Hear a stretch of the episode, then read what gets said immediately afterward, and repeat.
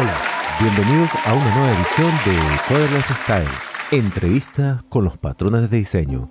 Gracias por aceptar esta entrevista. ¿Podrías presentarte y decirnos un poco más sobre ti? Hola, soy el patrón de diseño Factory Method y me gusta crear cosas nuevas todo el tiempo. Facilito la creación de objetos sin especificar exactamente qué clase será. Es un mundo de posibilidades. Vaya, alguien tiene ganas de ser creativo. Pero no te preocupes, Factory.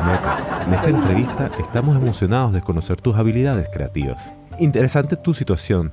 Dime qué tipo de problemas o desafíos abordas al ser utilizado en una aplicación.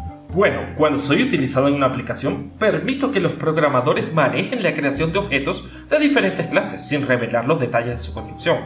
Esto puede ser útil cuando hay varias clases relacionadas y queremos que nuestra aplicación sea tan flexible como para crear diferentes tipos de objetos dependiendo de la situación. Así que eres como un chef que sabe preparar platos de todas las cocinas. ¿Qué talento? Pero en serio, eso suena muy útil en el mundo de la programación. Dime cuál ha sido tu experiencia más memorable o impactante al ser utilizado en un proyecto o situación real. A ver, déjame pensar. Creo que mi experiencia más memorable fue cuando me utilizaron en un proyecto de software de dibujo.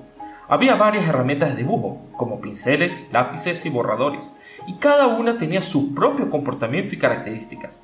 Implementaron el patrón Factory Method para crear fácilmente diferentes herramientas según la necesidad del usuario. Me sentí como un artista facilitando la creatividad. Wow, parece que tenemos un Picasso hoy en la entrevista. El Picasso de los patrones de diseño. Sin duda una gran contribución al mundo del arte digital. ¿Hay algún consejo que le gustaría dar a los programadores que estén trabajando contigo en este momento? Claro, les aconsejaría que utilicen el patrón Factory Method cuando necesiten aislar la lógica de creación de objetos de la lógica de negocio. Además, es útil cuando hay una jerarquía de clases y queremos que la elección de la clase instancial se decida en tiempo de ejecución. Pero recuerden, no es necesario usarlo en situaciones donde la creación de objetos es simple y directa. Así que básicamente no seas un artista cuando solo necesitas pintar una pared, ¿verdad? Ok, excelente consejo. ¿Es así? Todo esto está muy bien, lo que me has dicho, pero ¿cómo se lo explicarías a un niño de 5 años? A ver, a ver. mm, bueno, creo que podría decirle algo así como... Oye niño, el patrón de diseño Factory Method es como un fabricante de juguetes que puede crear diferentes juguetes según lo que tú quieras.